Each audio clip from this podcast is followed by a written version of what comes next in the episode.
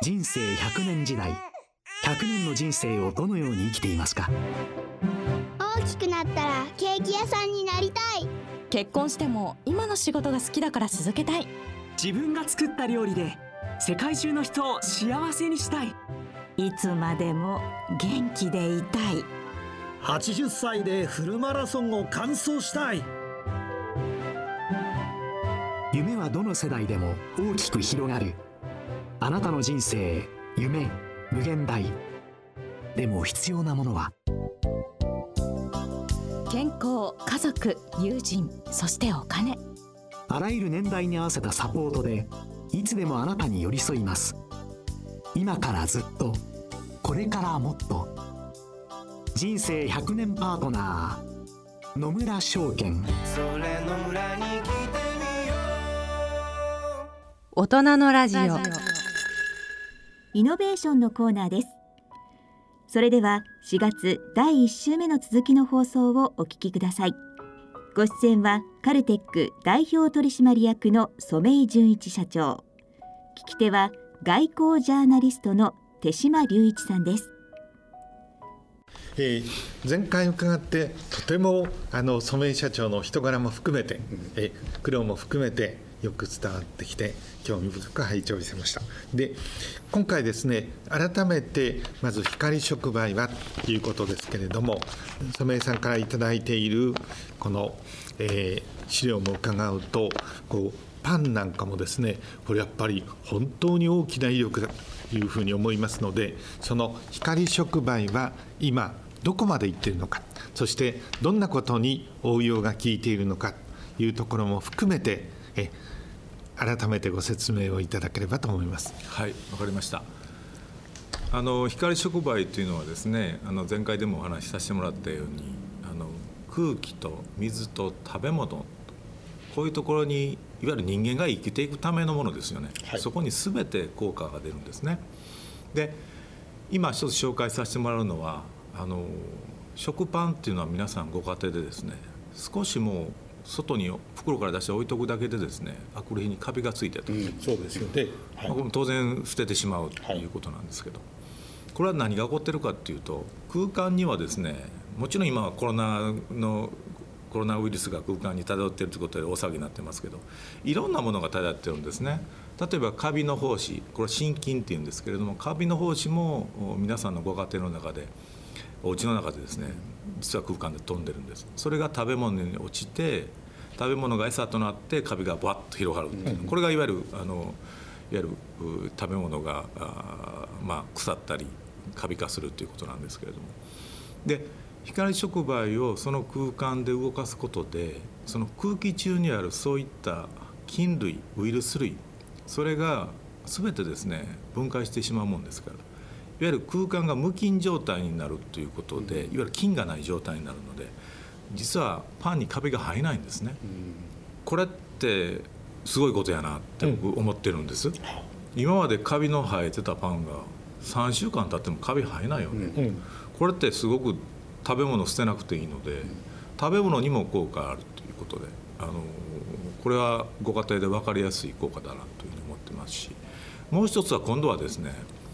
冷蔵庫の中でもですね面白いことが起こるんですね。で冷蔵庫の中も同じように、えっと、カビの胞子が舞ってます。うん、でそれともう一つはですね匂いがこもってますよね。例えばお家の、うん例えばキムチなんかを入れておくと冷蔵庫開けるとうわっという匂いしますよね。あのカビのこととそれから匂いのこと、それからもう一つですね冷蔵庫独特の問題がありましてこれは何かというとあの果物と野菜を一緒に入れておくとどうなるかっていうと実はリンゴとかみかんから出るガスがあるんです。これエチレンガスっていうんですけれども。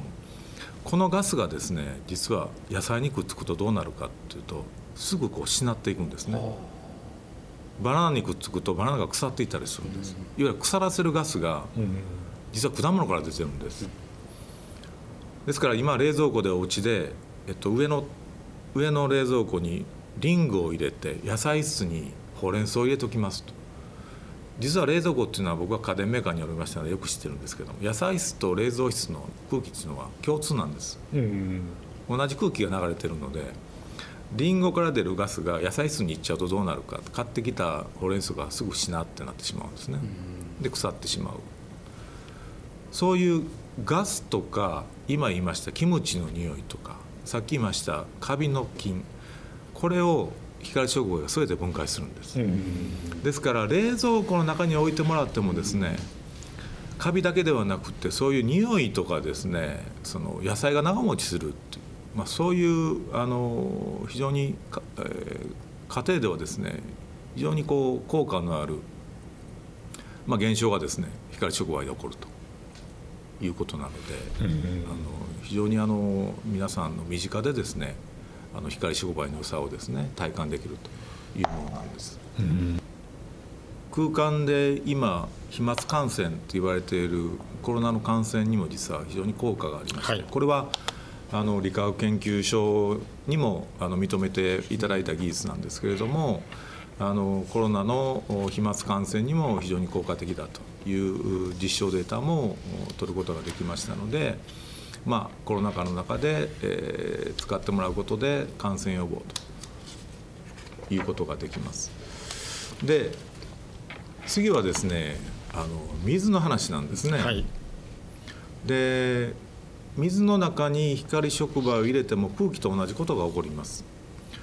例えば皆さんのお家の近くに、まあ、お家でもあるかも分かりませんねよく水を溜めていくと水緑色になってますね、はい、例えば学校のプールもそうですし近所の池ってほとんどが緑色になってると思うんですけども。これはあの水の中にいわゆる藻類いわゆる植物性のですねプランクトンのようなものが急激に発生してるんで水の色がこう緑色になってるんですけども。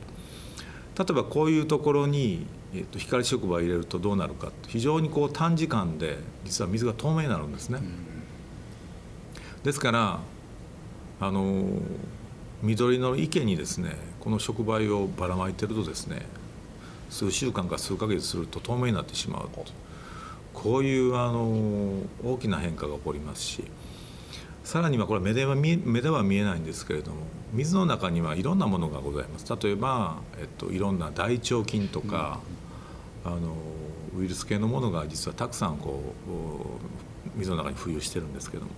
そういうものも除菌してしまうんですねですから本当に空気と同じことが水の中でも起こるということで、えいわゆる水の浄化に使ってもらえるということでこれはあの日本だけではなくこれはもう世界に活用できる技術やなというふうに思ってます。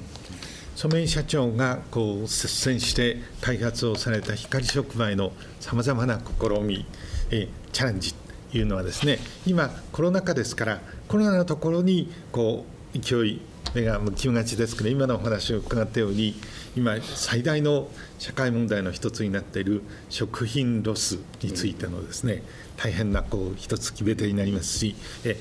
あとやっぱりあの地球環境のところでいうと結局のところ水に行き着きますのでそれにも大変そういう意味では範囲の広い可能性に富んだえその技術であるということはよく分かりました。さて、まあ、お聞きの皆さんやっぱりしかしながらこの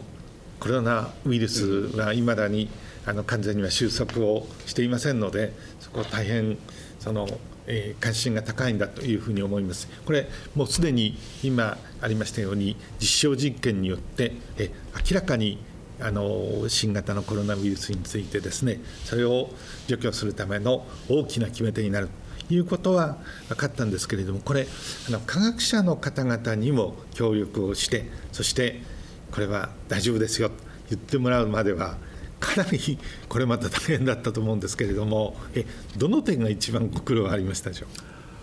あのまずは、まあ、光触媒っていうのはその、ね、最初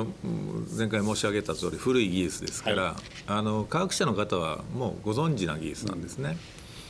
ですけどそれを扱うカルテックっていう会社がですねベンチャーで何者だと、うん、まあ、そこから始まるんですね。はい、だからカルテックの光触媒は分かるけども、カルテックっていう会社がね何をやってる会社やと、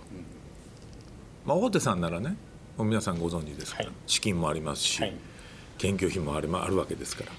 まあ、いろんな面でですねそういう検証実験、はい、それから産学一体のプロジェクト、まあ、そういうところは非常にやりやすい環境だと思うんですけれども私どもはなかなかそういう資金力もなければ知名度もないという中で、まあ、今回本当にコロナのウイルスを理化学研究所さんがですね検証してくださったと。これは何でこうベンチャーの企業に対してそこまでやってくれたかっていうとですね非常にこれ一言で言うともう出会いのような話なんです。で理化学研究所の方がですねあの先生方たくさんいい先生たくさんおられるんですけども、なんでカルテックに着目してもらったかっていうと一言で言うともう弊社の商品気に入ってもらった。実はそれだけなんですよ。染井さんとこのこれ商品ってデザインもいいけど結構これ使ったらいいよね、これ学術的にもう少し検証したらどうですか、向こうから声かけてもらったんです。向こうからむしろ言ってくれた。そうなんですよ。ですから私どもが一生懸命ねアプローチしてそのぜひ検討してください。いわゆる研研究してくださいっていうことではなくて向こうからですね声かけていただいて。じゃあ今コロナだからコロナのウイルスに効果を試してみましょうよ。向こうから提案していただいたんです。これ本当にありがたい話でございまして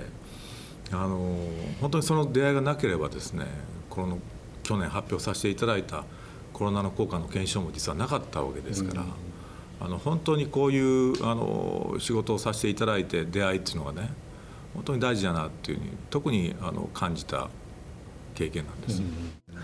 今あのコロナ禍で世界のまさしく経済社会システムって粉々に砕かれたというふうに言っていいんだと思います。したがってコロナを乗り越えるためならば世の中全部思っているのでその点で、まあ、染井社長という人のそしてお仲間の運の強さだと思うんですけれどもフォローの風は吹いてるんだと思うんですよね。はい、えちょっとそういう中で天の弱な質問なんですけれども、うん、フォローの風が吹いているからこそつまり染井さんのカルテックっていうのはですねある意味でこう順風満帆しかしそのことによって失うものそして方向を定めるてるんでえもしかすると大変マイナスになってくるとあるんじゃないかなというふうに思うんですね。どんなところをえコロナ禍でフォローの風は吹いてるんだけれどもえ留意をしておられるえ自らを顧みてここは気を引き締めてというふうに思っていらっしゃいますでしょうか？あの本当におっしゃる通りでして今本当にフォロの風まあ大変な時期に私がそういうことを言うのは非常にあの心苦しいところあるんですけれども、はい、あの私は2つの言葉を大事にしてて非常に簡単な言葉なんですけども低所行使と有言実行っていうこれを社内の社,、まあ、いわゆる社員によく言うんですね。いわゆるその立場を低くても高い志を持ちましょうと、あとは言うたことはやろうよと、うん、この言うたことをやろうよっていうのは実はシャープではあんまりできてないんです、うん、だからおかしくなる、うん、いや言ったことはやろうよと、非常に単純なことなんだけども、言葉ばっかりで本当にやらなかったんですよ、でそれを僕はすごくサラリーマン時代に反省してて、僕が自分でやる時はやっぱり僕が言ったことは絶対やろうよと。だけど思いは高いところに置いとこうね。と、この2つの言葉で今あの社員をですねまあ、意識づけをですね高めてるんです。でやっぱそういう中でこのコロナ禍っていうのはあの先日も社内で言ったのは僕らの追い風はゴールデンウィークまでやと、うん、一旦ゴールデンウィークでこの風は止まると、はい、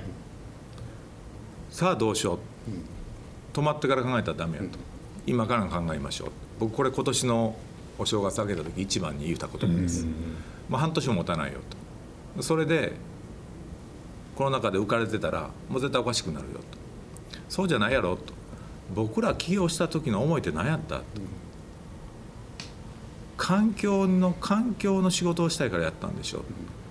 コロナはつむじ風やみたいなもんだよと。だからもっと基本に戻って環境の事業皆様のいわゆる環境に役立つものをまず進めていこうということで、えっと、実は今年はコロナ向けの商品は、えー、3分の1にしました。あとの3分の2は、ええっと、コロナとか全く関係ない商品の開発と脱コロナに舵を切りつつある切りました。もう切ってます、はい。なるほど。ただこれあの前回も伺いましたけどもかなり苦しくあの資金のショートがというようなことは何度もあったと思うんですがかつてのソニーがそうであったようにこれ、えーコロナは起きてるわけですからこんな素晴らしい技術を持っている会社はないということなのでえこの段階だとえカルテックっていう名前を残してあげる。染井さんはあの社長のままで結構です。しかし我が大企業の傘下に入ってくださいというオファーもたくさんあったと思うんですが。あのーございました。はい。まあ、ですけども、あの私の思いっていうのはもう変わりませんから、あのだけどまだ道道半ばなんで。はい。まだ空気しかやってませんから、うん。あと水と食べ物が残ってるので、あのまずそこまでは私の責任であのやっぱりそこまできちっと会社としてあの成長させないと、そういう話は基本的にはもうあの聞く耳ないっていう形で今は進めてるのでとにかくまずは、えっと、この5年10年というスパンでその3つのね、うん。空気水食べ物ここの技術をまずはきちっと確立させるということが私のじゃあ最優先する仕事やと思ってます。なるほどはいこういうコロナ禍にあってカルテックは特にまず空気のところで気を吐いてですね、まあ、いろんな日本だけではなくて世界中でも注目をされていると思うんですけれどもこれ今見ますと、えーコロナウイルスに対するですねいろいろな一連のワクチンのところ、えーあの地元の大阪でも大阪大学がいや自前のものでは一番進んでいると聞いてるんですけども出てくるんですけど残念ながらこれ間に合わずにもう字を低くしてかつ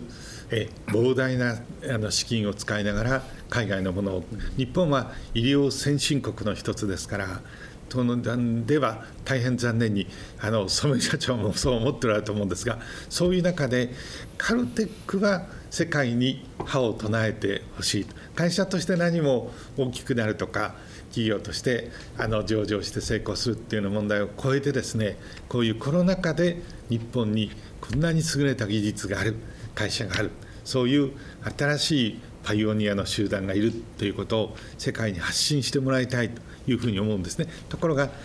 え前回もお話ししましたように、えどんなにいいものでも世界にこう広げていくっていうのには幾重にも別な要素のいろんな障壁があるそういう中で今あの大変注目されてるんですけどもぜひやっぱり世界にこの技術を製品を進めてもらい広げてもらいたいと僕らはあの日本人の一人として思ってるんですがそのためには何が必要でどんなことをしたいのかというところを中心に最後に伺いたいと思います。あのやはりこの技術を世界に発信していこうというのが私どもの社員全員の思いですから、はいまあ、今手島さんおっしゃったように非常にあの難しい課題だと思うんです。あの5月にはコロナ以外に舵を切るようにやはり僕らのマーケットもですね国内から海外にも舵を切るわけじゃないんですけれども広げていく中でですねあのやはりネームバリューもなければもっと問題は光触媒って何だとこの認知度が日本よりはるかに低いんですね、海欧米なんかでいくと、うん。アジアなんてほとんど知らないんですよ、それをどう広めていくか。もちろん我々一気に広めたいっていう気持ちはあるんです。もちろんあのいろんなメディアさんにこう情報を発信してっていうことはもちろん続けていくんですけど。ですけども光触媒って何だっていうところがやっぱりこうそこが一番ボトムネックになってきてるんですね。この言葉をいかにこう広めていくかっていうところをあの本当に考えていかないといけない。で日本もようやくねあの3年間の間に、まあ、コロナっていうおかげもあったかもしれないんですけれども少しずつなんですけどもやっぱり光触媒という言葉があの結構広まってきてて認知度も上がってきてるのでこの活動を今度は海外に展開していくとだけど海外はもう日本の比じゃなくて非常に大きいですからいかに効率よくこう広げていくかっていうところが我々の今度はもしかしたら投資先かもわからないし、あのもっとパートナーを見つけてやっていかないといけない、まあ、そういうところがねこれから会社としての新しい課題だと思うので、あのそういうところの人材も入れながらあの僕はスピード感を持ってのらりくらりでもなくてスピード感を持って、えー、まずは欧米それからアジアでは、えー、中国台湾シンガポール、まあ、そういうところにですね、えー、いろんな仲間を見つけながら広げていくという活動をこれから活発化していきたいと、まあ、そういうふうに思っております。世界はコロナで苦しみ抜いているあのまさにそういう時ですからぜひあの志をまっすぐにそしてやっぱり世界でこの技術を存分に広げていただきたいというふうに思います。今日はお忙しいところ、はい、時間を割いていただいてありがとうございました。こちらこそありがとうございました。